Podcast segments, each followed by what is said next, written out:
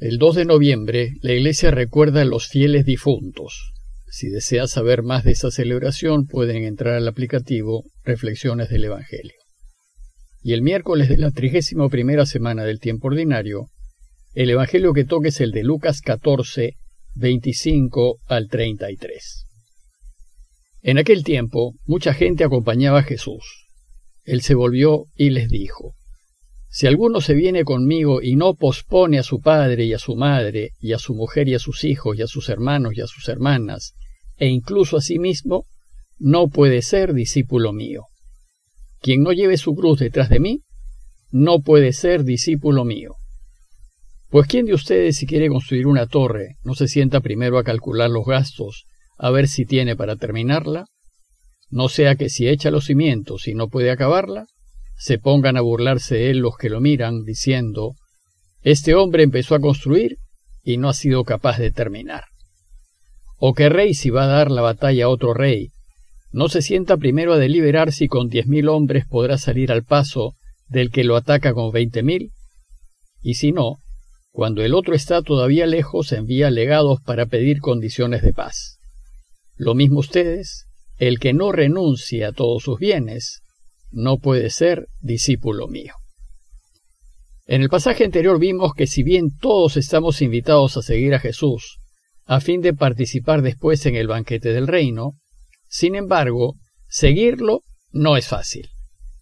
El relato de hoy toca el corazón del seguimiento de Jesús y el núcleo de su mensaje, pues nos presenta las dos condiciones básicas para seguirlo. Y en función de este objetivo, el texto de hoy tiene tres partes.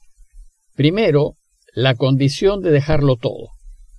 Segundo, la condición de cargar su cruz. Y tercero, la necesidad de pensarlo muy bien antes de decidirnos a seguirlo. El texto empieza diciéndonos que mucha gente acompañaba a Jesús.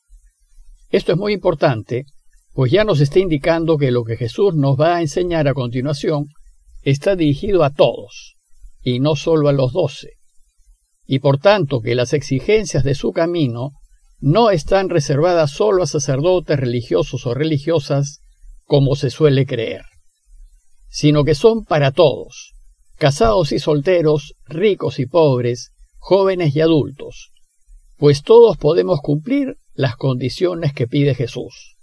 Todos podemos tomar la decisión de seguirlo. Veamos entonces la primera condición. Dice el texto que Jesús se volvió hacia la muchedumbre que lo seguía y les dijo, Si alguno se viene conmigo y no pospone a su padre y a su madre, y a su mujer, y a sus hijos y a sus hermanos y a sus hermanas, e incluso a sí mismo, no puede ser discípulo mío. La primera condición para seguirlo es posponer a quienes más queremos, a padres, parejas, hijos, hermanos, incluso posponerse a sí mismo. La traducción castellana dice posponer, pero el texto griego usa la palabra misei, que significa literalmente odiar. Y esto porque la mentalidad semítica solo admite dos extremos, amor, odio, luz, tinieblas. En su modo de pensar no hay términos medios. Y aunque algunas traducciones dicen literalmente odiar, la intención del texto es dejar en claro que el discipulado exige una disposición y una entrega total. Por eso ha parecido mejor traducir el griego misei por posponer. Bueno, pues, se trata de una exigencia que parece muy fuerte y que es necesario explicar. Posponer no significa dejar de amar a los que queremos. Al contrario, si nos ponemos a caminar con Jesús, el amor hacia ellos se volverá más profundo y más intenso. Lo que significa posponer es que al momento de tomar una decisión, nuestra primera prioridad deberá ser siempre Dios y lo de Dios, y todo lo demás deberá ir después. Y por tanto, cuando vayamos a elegir, debemos elegir primero lo que Dios quiere, con preferencia por sobre nuestros padres, parejas, hijos, hermanos y hasta sobre uno mismo. En concreto, significa darle la razón a quien tiene la verdad, pues como Dios es verdad, Él debe ser preferido siempre. Es decir, debemos elegir la verdad siempre aunque ello vaya contra nuestros seres queridos. Si soy discípulo de Jesús, y si mi familia más cercana y mis amigos más queridos no están en la verdad, simplemente no los puedo apoyar. Debo apoyar a quien tiene la verdad, aunque ese sea mi enemigo. Asimismo, cuando vayamos a tomar una decisión, hay que ponernos siempre del lado de lo que es justo, porque Dios es justicia, aunque hacerlo no beneficia a quienes queremos. Hay que preferir la justicia por encima de quienes queremos, incluso por encima de uno mismo, y estar del lado de lo justo siempre. Incluso aunque lo justo favorezca a mi enemigo y perjudique a mis seres queridos. De la misma manera, Jesús nos enseña que hay que defender siempre la salud y la vida, y una vida digna, aunque hacerlo signifique posponer a los nuestros. Si somos capaces de posponer a los que queremos por elegir a Dios y lo de Dios, entonces podemos seguirlo y caminar con Él. Pero si no, no podremos ser discípulos suyos. Ahora veamos la segunda condición.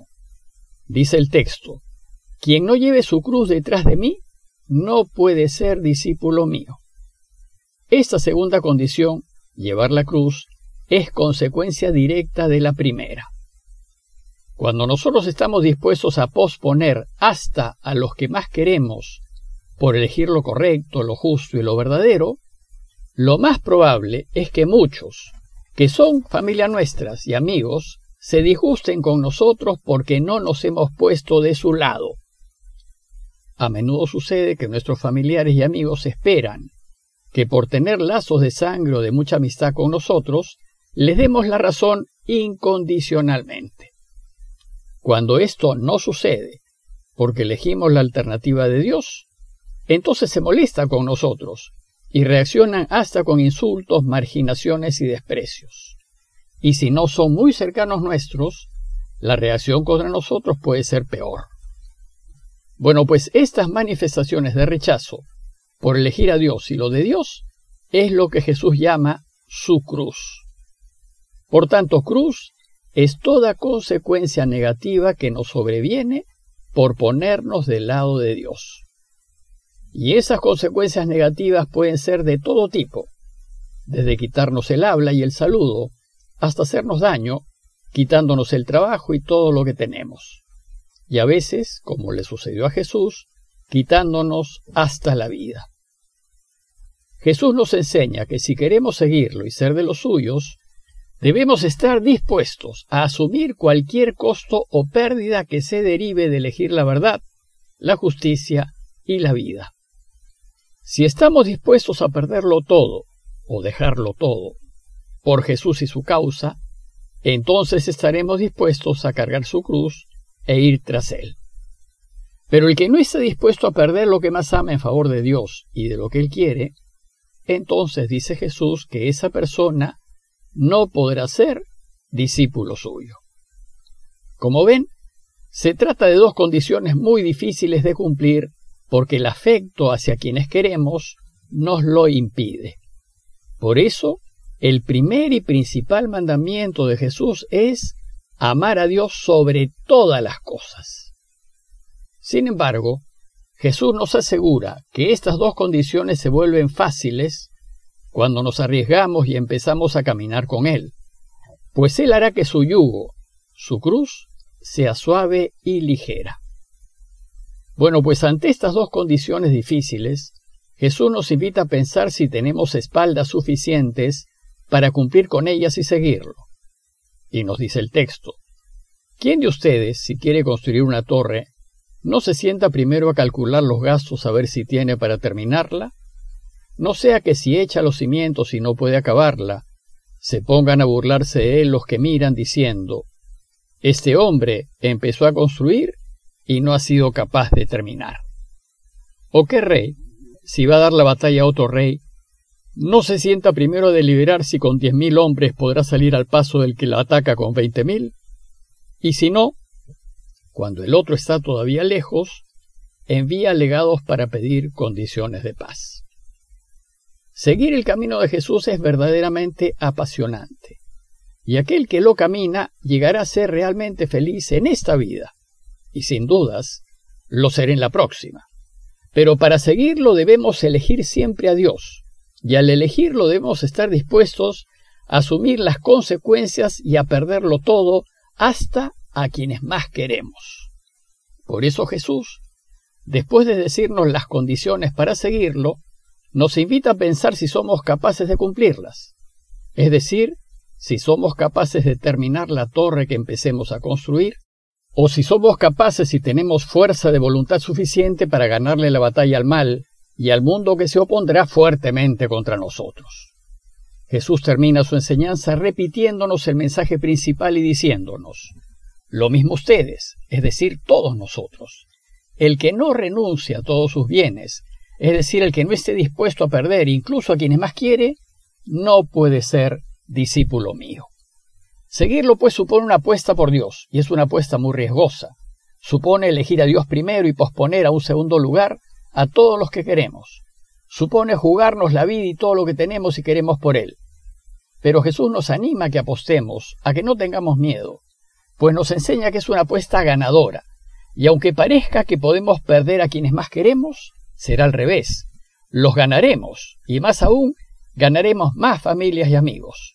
Y si apostamos por Él, no solo seremos sus discípulos, sino que también seremos profundamente felices en esta vida.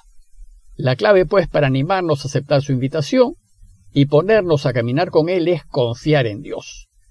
Tenemos que estar absolutamente convencidos de que Dios nos ama y que si nos ponemos de su parte, Él nunca nos dejará. Más aún tenemos que estar convencidos de que si lo elegimos, Él cargará el peso de la cruz que nos puede tocar llevar por haberlo elegido. Pidámosle pues a Dios que aumente nuestra confianza en Él y que nos dé la fuerza necesaria para arriesgarnos por Él y ponerlo siempre primero pues si lo hacemos, Él nos hará la vida muy feliz. Parroquia de Fátima, Miraflores, Lima.